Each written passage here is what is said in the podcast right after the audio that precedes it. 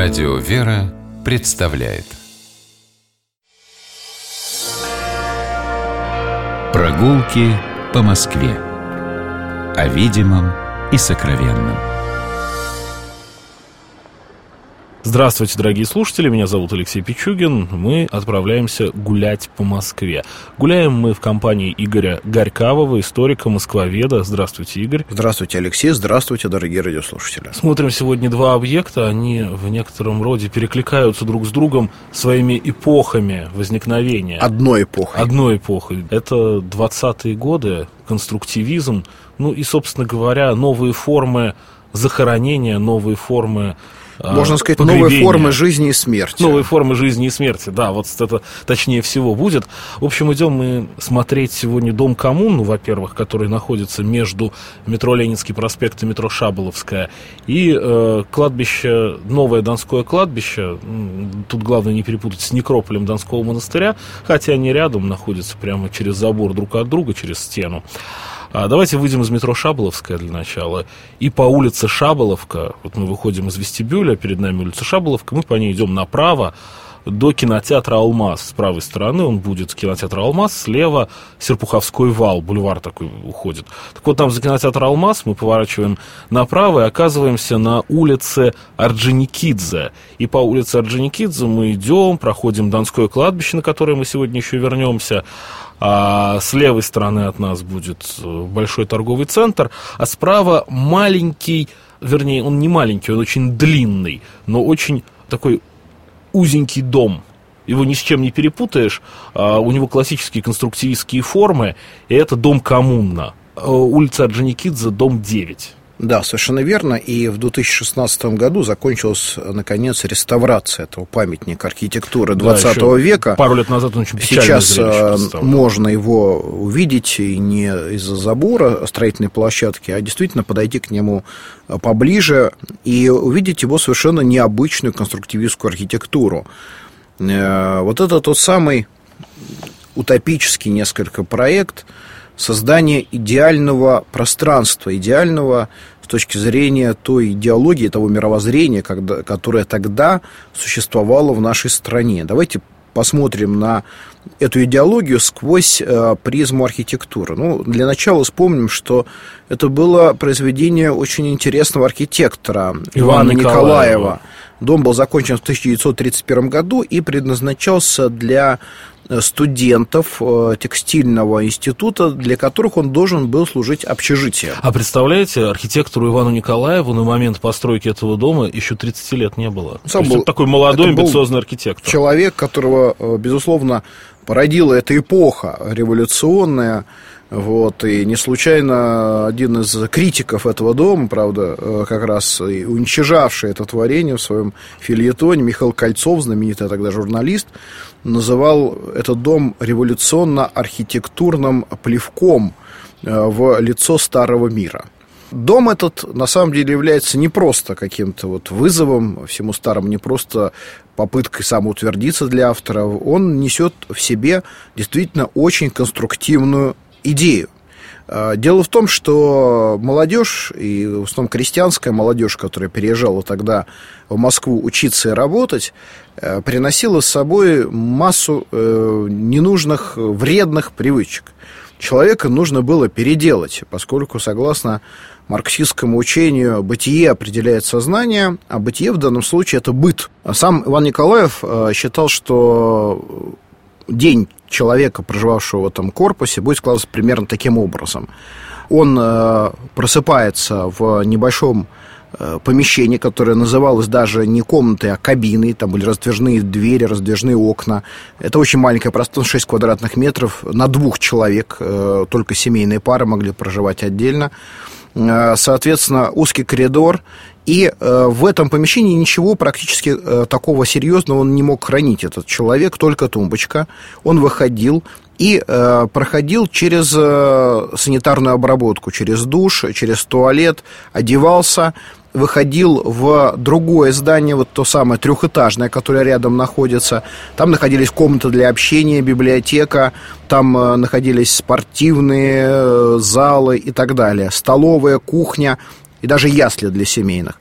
Э, ну вот, соответственно, таким образом спальный корпус, где ничего своего, и ты можешь находиться только ночью, санитарная обработка в этой поперечине, и, соответственно, вот этот трехэтажный корпус, где можно проводить свой досуг.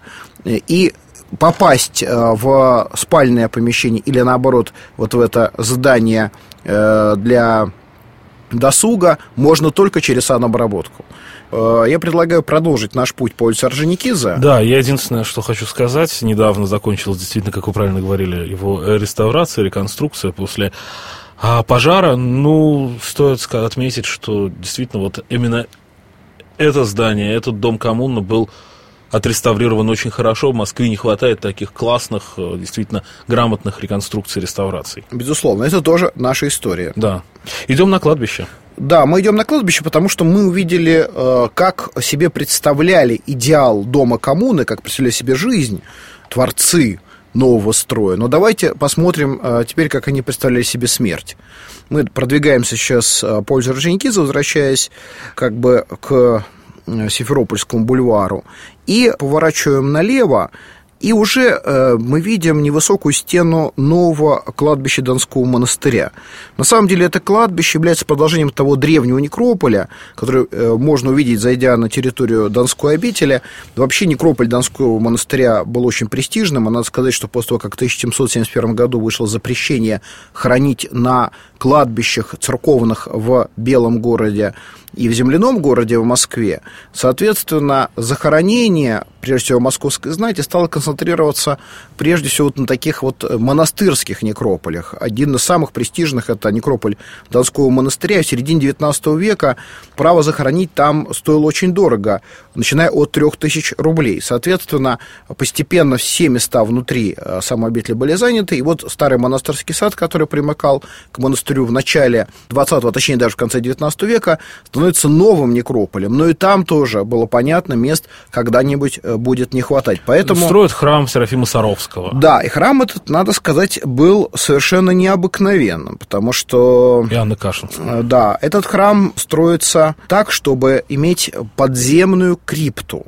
Верхний храм был посвящен преподобному Серафиму Саровскому, а, прославленному буквально вот к моменту, когда идея этого храма созрела в 1903 году, а нижний храм было принято решение посвятить святой Аникашинской, восстановление почитания которой приходится на 1909 год. То есть это вот два святых, которые пришли в наше святце в самом начале 20 века, и тогда к ним было повышенное внимание. Но самое интересное, что вот в этой самой крипте под землей предполагались многочисленные захоронения нишевого типа. Людей не предполагали кремировать, я на этом акцентирую внимание. Были сделаны специальные ниши в стене, куда тела человеческие э, как бы закрывались, э, да погружались. И таких захоронений планировалось до 400. Это, был, это не реализовано. Это не было полностью реализовано, хотя некоторые захоронения там возникли. Потом их перезахоранивали уже на других кладбищах Донского монастыря, когда было уже при новой советской власти принято решение не только закрыть храм преподобного Серафима Саровского и Анны Кашинской, но и превратить этот храм в крематорий. Это была возмутительная, кощунственная идея, которая не э, была связана только с бытовыми или какими-то хозяйственными вопросами, потому что в это же самое время в Петрограде э, пытались построить крематорий на территории Александра Невской лавры, но там верующим удалось натиск отбить. А вот в Москве в 26 году начинают перестраивать по проекту Дмитрия Петровича Осипова, архитектора, э, этот храм – в крематорий. Э, на место колокольни приходит как бы вытянутая башня в конструктивистском стиле. Трапезная часть храма также перестраивается. Внутри ставится орган для торжественного прощания. И, конечно, один из элементов убранства этого крематория это э, эскалатор. Но это было только лишь частью э, так называемых красных похорон, потому что крематорий – это любимая идея Льва Давыдовича Троцкого. И в свое время один из агитаторов называл э, крематорий кафедрами безбожия.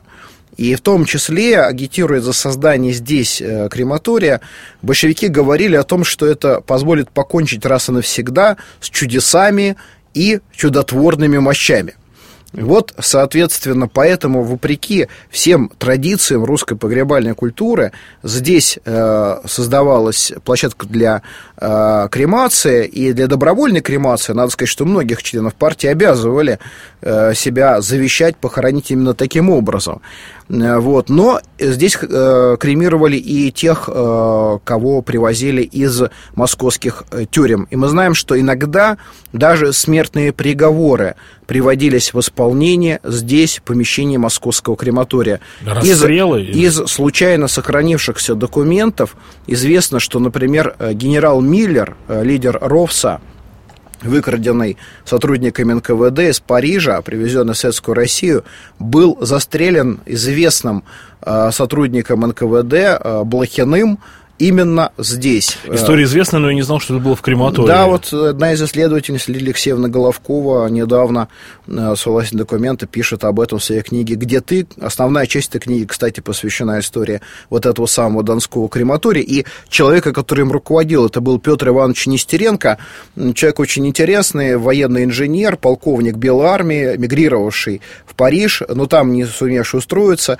ставший осведомителем, агентом НКВД. Это, по позволил ему вернуться в Советскую Россию, поскольку он приобрел значительный опыт в, технических вопросах кремации, он и был в 26 году назначен директором вот этого московского крематория. Жил неподалеку отсюда, в частном доме, и он э, участвовал в сожжении трупов, которые сюда привозились из московских тюрем. А надо сказать, что э, по документам, которые были, опять-таки, сейчас обнаружены следователями, привозили сюда очень много тел, не только тех, кого казнили в тюрьмах, но и тех, кто умирал там во время пыток.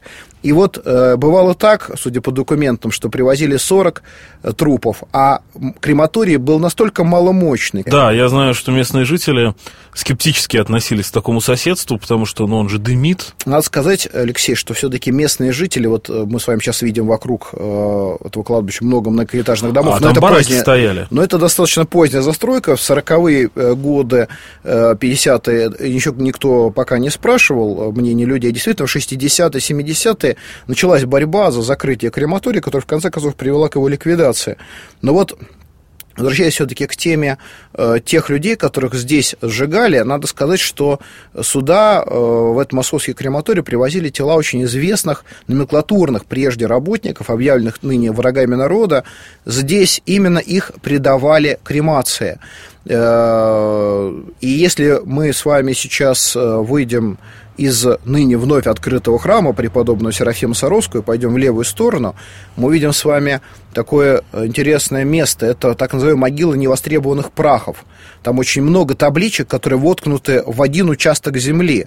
Там э, имена э, Тухачевского, мы увидим многих других, и маршалов, и, видно, государственных деятелей, и революционеров, и просто ученых, писателей. Вот тех, кто, судя по документам или по предположениям родственников, прошел через этот Донской крематорий. Но кроме жертв политической репрессии, конечно, здесь придавали огненному погребению, как это тогда называли, видных деятелей советской культуры, Маяковского. Вот именно здесь сжигали. Причем, вы знаете, это сейчас трудно э, себе представить, но ведь э, для родственников и близких была пред Э, усмотрена возможность смотреть через специальные окна на сжигание тела умершего. И мы знаем, что самых близких друзей и Лилю Брик пригласили туда вниз, и они смотрели, как э, сгорало тело великого пролетарского поэта.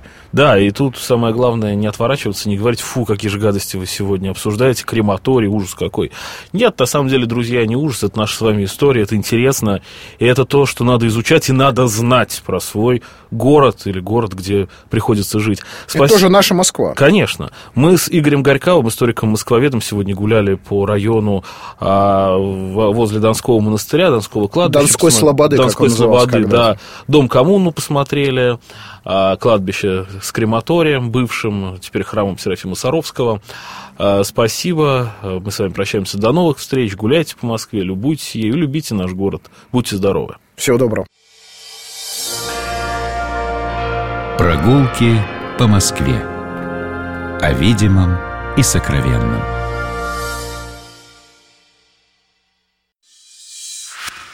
Программа «Прогулки по Москве» произведена при поддержке Комитета общественных связей правительства Москвы.